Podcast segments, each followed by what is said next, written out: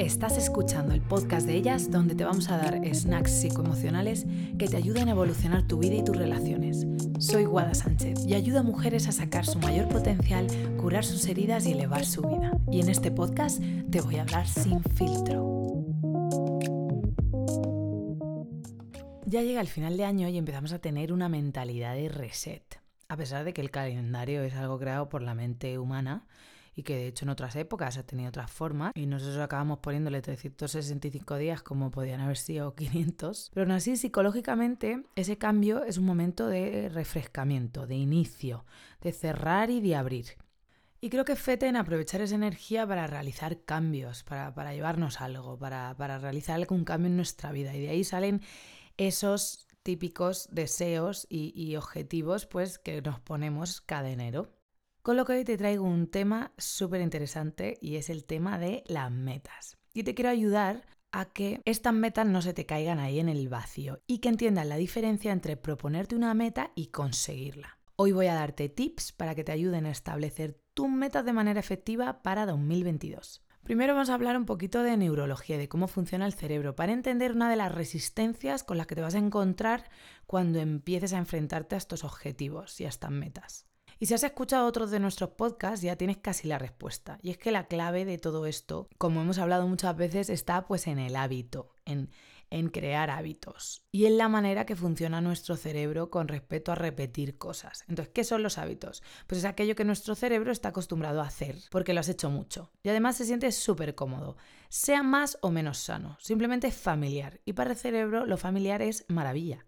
El cerebro cuando está haciendo algo que conoce está feliz, está en flow, aunque le esté doliendo, pero él está a gusto porque ya conoce ese camino. Tú lo conoces a nivel consciente y además tu cerebro lo conoce a nivel neuronal. Y tu cerebro se va a resistir de manera automática a cualquier nueva cosa que le propongas. Y fíjate, hace poco tenía una sesión con una paciente que había sido deportista semiprofesional durante muchos años y por, por un tema de oposición pues tenía que que parar de realizar su deporte y le costó semanas. Le costó semanas acostumbrarse a no hacerlo. Su cerebro le seguía pidiendo cada día, oye, vamos a jugar. Oye, ¿el fútbol qué? Y después de unos cuatro meses sin jugar, fue un día a jugar y, y, tuvo mil agujetas, le costó un montón y al revés, su cuerpo le empezó a decir como, oye, a mí, ¿por qué me haces hacer esto? Con a gusto que estamos sin hacer nada. Y ahí podéis ver el truco de cómo funcionamos cómo nos cuesta dejar de hacer cosas y volver a hacerlas, aunque sea exactamente la misma. Y lo que necesitas saber aquí es que solo tienes que aguantar 60 días. 60 días es lo que tarda el cerebro en crear un hábito nuevo.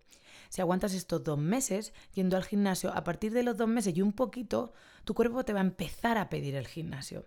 Y significa que has creado ese hábito. Entonces, lo primero que te voy a decir, la primera tip, es que aguantes. Aguantas 60 días.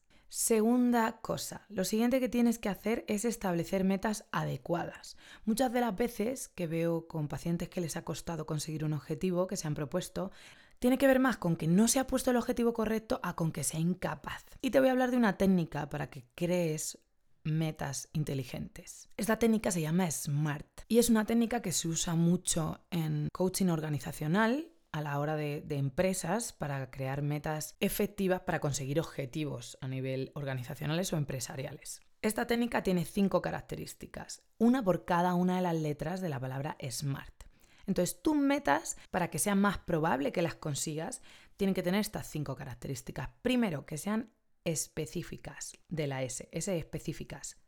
Un ejemplo de meta no específica. Decir, el año que viene voy a perder peso un ejemplo de meta específica, decir, voy a empezar a ir al gimnasio el lunes 18 mm, de enero y voy a empezar a ir 5 horas a la semana. Es decir, cuanto más específica seas a la hora de establecer tus metas, va a ser mucho más fácil para ti organizar un plan específico en torno de ellas y saber paso a paso qué tienes que hacer para conseguirlas. La segunda característica es medible y es que tu meta la puedas medir para saber cómo has conseguido esa meta. Por ejemplo, voy a escribir 10 minutos de emociones todas las noches. Entonces, la manera de medirlo, por ejemplo, puede ser una libretita y cómo tienes cada una de esas entradas. El objetivo aquí es que a posteriori, después de ese año, tres meses, cuatro meses, depende de cómo te has puesto la meta, tú puedas mirar y decir, sí, esta meta la he cumplido. Y ahí es muy importante lo que decíamos antes, que seas específica. Cuanto más específica eres, más fácil para ti va a ser medir esa meta. La siguiente característica es que sea una meta alcanzable, es decir, una meta que sea realista. Si te dices voy a empezar a correr 30 kilómetros el lunes, pues posiblemente no lo vas a conseguir. Es importante que te pongan metas que sí puedes conseguir. Eso te va a ayudar a alcanzarlas y que no se convierta en algo imposible, en un ideal que no se puede conseguir.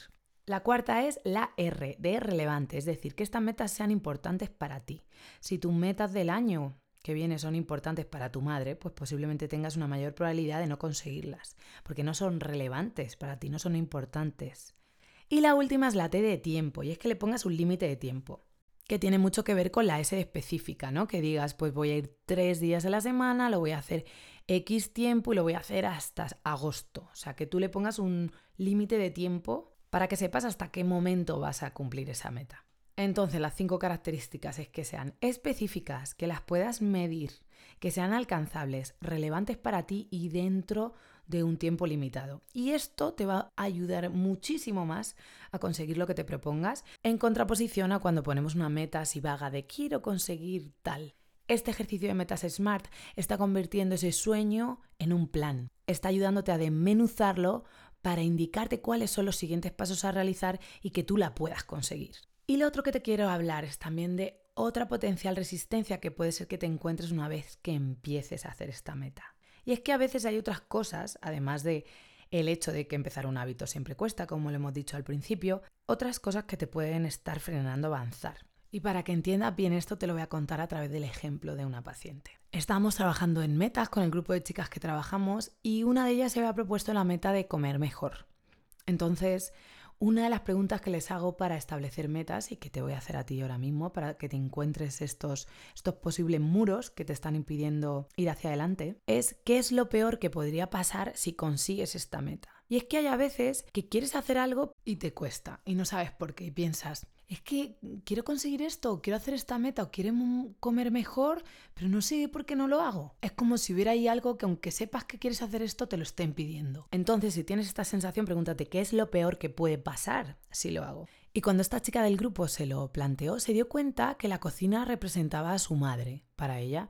Entonces que tenía cierta resistencia porque lo peor que podía pasar es que si se metía en la cocina a organizarse mejor sus dietas diarias, es que se acabase convirtiendo en su madre. Y esa figura era algo que ella tenía mucho rechazo porque le habían inculcado pues que tenía que ser una mujer que hiciera esto, esto y lo otro, que es algo muy típico que hemos heredado de esa generación de nuestros padres, que quieren que fuéramos mujeres que tenían A, B, C y D características y no salirse de ahí. Y ella tenía una resistencia a eso, a ese patriarcado, a eso que le habían impuesto y de alguna manera inconscientemente relacionaba a que se acababa poniéndose a cocinar y a meterse en la cocina, pues iba a acabar convirtiéndose en eso y evitaba la cocina. Y no fue hasta hacer este ejercicio que conectó esos dos puntos. Y fue muy curioso porque era un ejemplo muy muy claro de cómo a veces cosas que no tienen nada que ver con la meta que te estás proponiendo son lo que te está impidiendo que la consigas. Entonces la tercera tip que te voy a dar es que te preguntes qué es lo peor que puede pasar si consigues esta meta. Sobre todo con metas que sientas que de alguna manera no sabes por qué te está costando ponerte con ellas.